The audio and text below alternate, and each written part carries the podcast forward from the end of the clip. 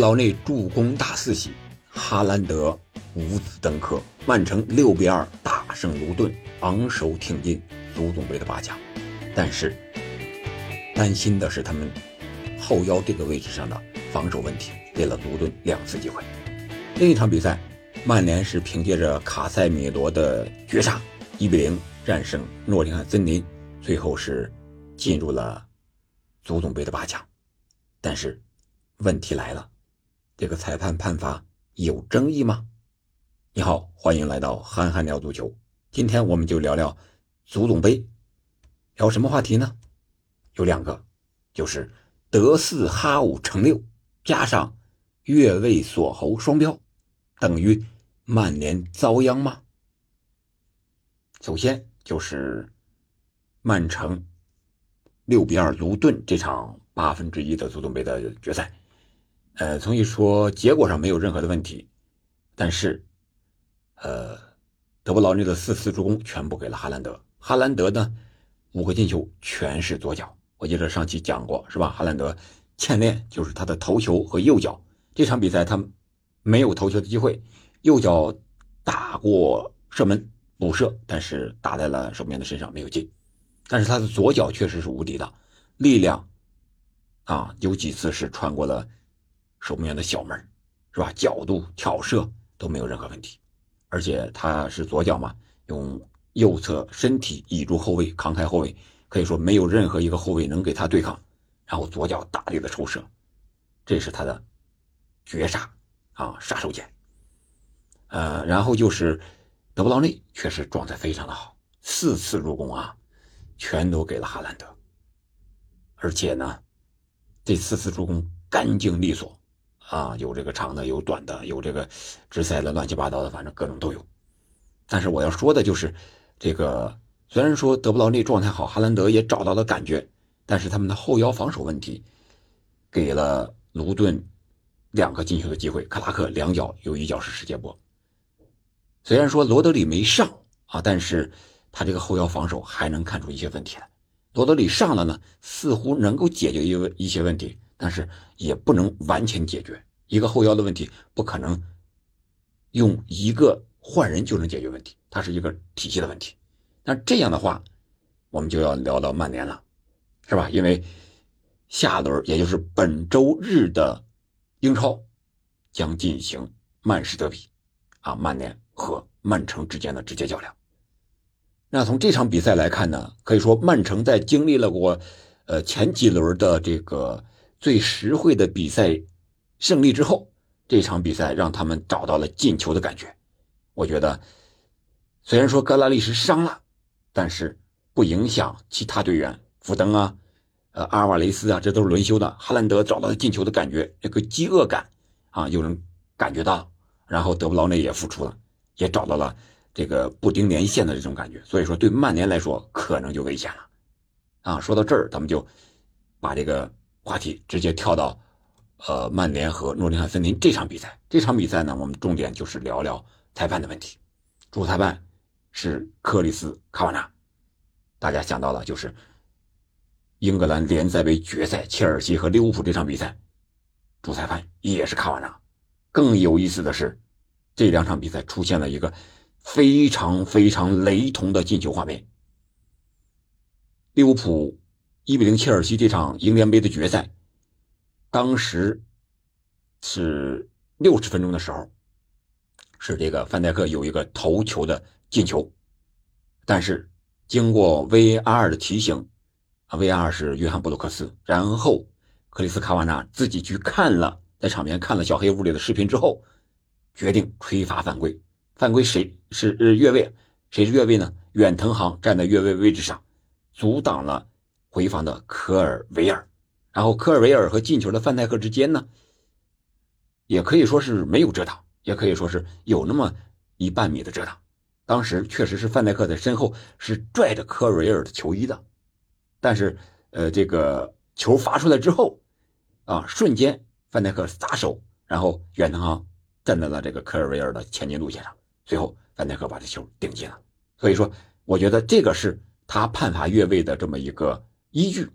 那这一场呢，八十五分钟的时候，卡塞米罗的进球毕费传中，然后瓦拉内站在了和远藤航几乎一样的位置上，他也没动，他也是阻挡了一个呃诺丁汉森林的防守队员。但是这个防守队员和卡塞米罗之间呢，要隔那么两三个人，有这个好像有林德洛夫，有这个呃森林队的防守队员啊，所以说这个就也是啊 VR 提醒啊，看看有没有越位。但是不一样的是，卡瓦纳并没有去现场自己看，然后自己决定，而是经过 VR 的这个提示之后。直接判罚这个球没有越位，进球有效。而这场比赛的 VR 裁判是谁啊？达伦邦德。可以说，这两个球真的是几乎是一模一样，但是判罚结果是截然相反的。这个就让人想到了双标的问题。英格兰这裁判真的太双标了，对吧？呃，可能能够勉强解释的是，就是呃，远藤航那个呢是。直接阻挡的是科尔维尔，他是可能是一个有效的防守人。然后呢，范戴克是抢的算是后点吧。然后瓦拉内呢是站在中间，但是卡塞米罗呢是在瓦拉内的身前，可以说是抢的一个前点。啊，可能是这样解释是唯一能够解释得通的。啊，其他的那只能用双标来判断了，那就是对利物浦可能是有点太不友好了。啊，本赛季确实是利物浦在裁判判罚上，目前为止吃亏是比较多的。但是啊，凡事都怕但是，我觉得不是不报啊，时辰未到，到最后都要搞平衡。你看这场比赛还有一个判罚，就是呃，最后的时候，呃，这个菲利佩对毕费有一个锁脖啊，那个用这个呃手又和鹰爪功似的掐这个毕费脖子的动作，呃，大家。可能还有印象，上赛季曼联和水晶宫，卡塞米罗是对休斯是吧？水晶宫的休斯有一个锁脖的动作，当时是主裁判直接是把卡塞米罗红牌罚下，然后还停赛了三场，大家还有印象吧？那个主裁判叫安德烈马里纳，他现在已经是退役了啊。这样的话，曼联你说他是吃亏的呢，还是获利的呢？对吧？那一场比赛卡塞米罗被罚下。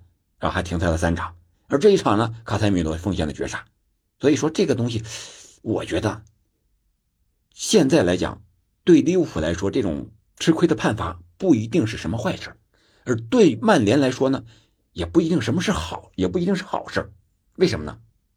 你看啊，下一轮足总杯就抽到了双红会，曼联对利物浦，那你说，那应该是对谁好，对谁坏呢？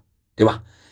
然后再加上之前的这个红牌的所谓的判罚，联赛又面对曼城，是吧？一个第一，一个第二，所以说接下来的比赛赛程对曼联来讲是非常非常不友好的。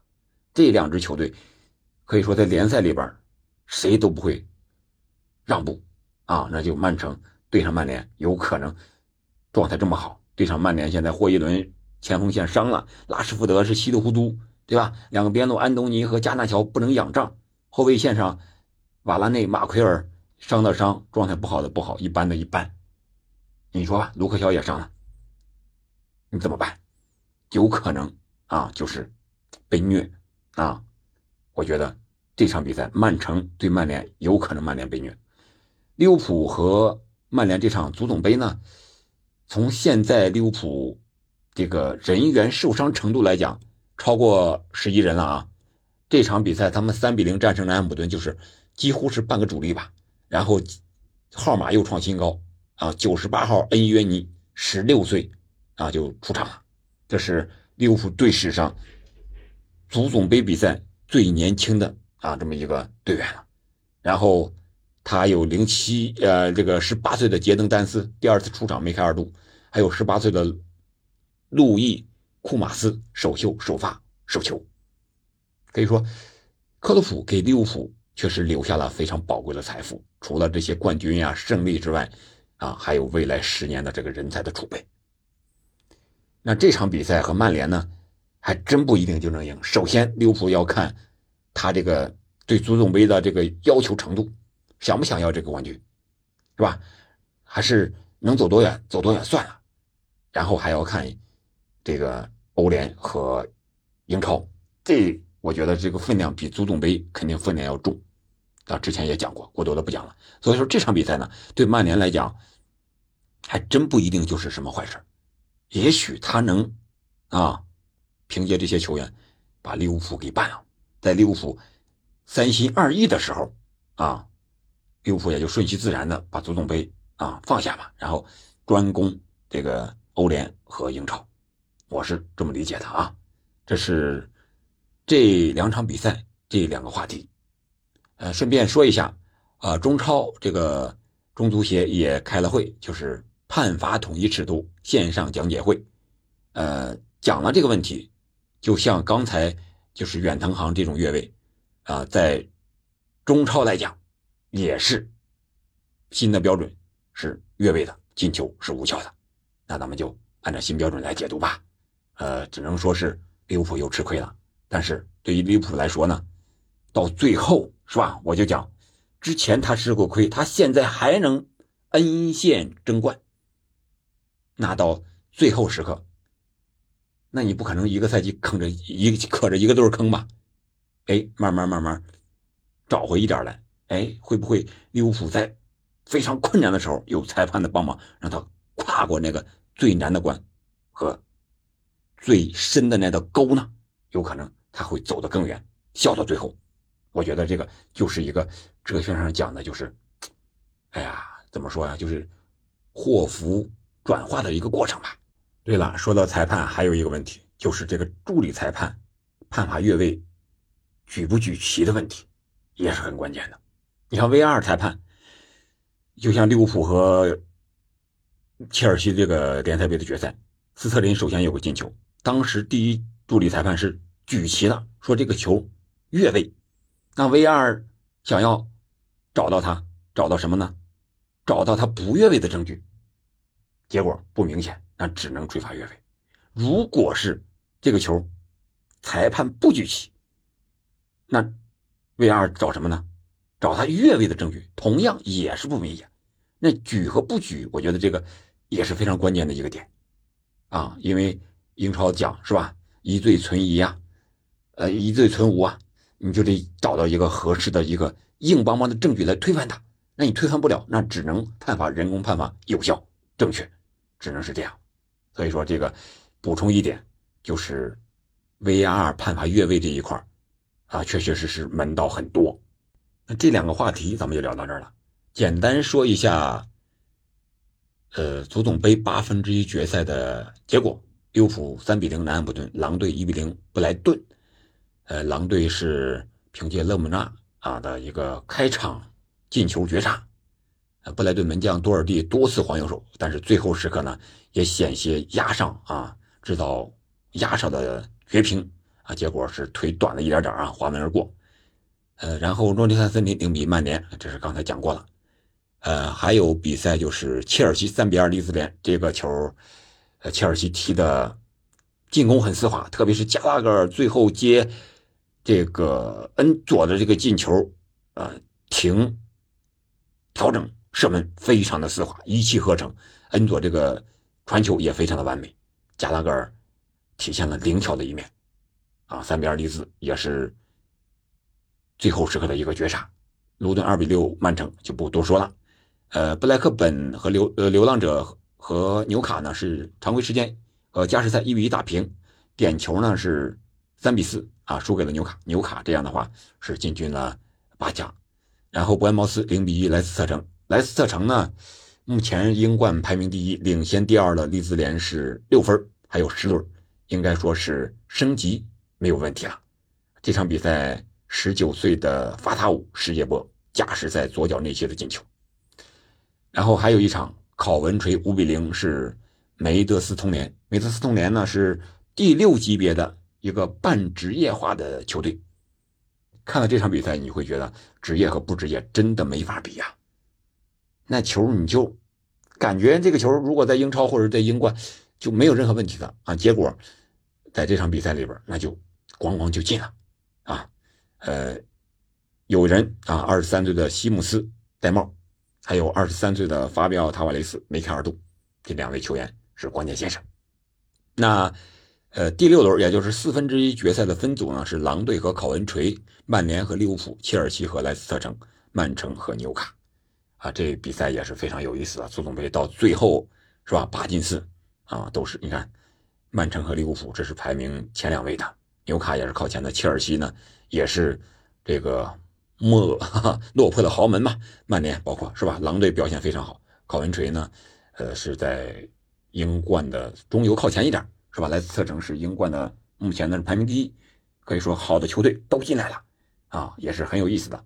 我们到时候持续的关注吧。由于今天没有欧冠的比赛，所以我们用足总杯来拼凑一下，拼凑可能有点啥了啊，有点扁了这个意思了。其实足总杯的比赛还是很有意思的啊，就顶替一下吧，好吧？那我们就是欧冠这个周四比赛日，如果没有欧冠的话，我们可以用。各个联赛的杯赛啊，讲一讲，好吧，今天就到这了，感谢您的收听，我们下期再见。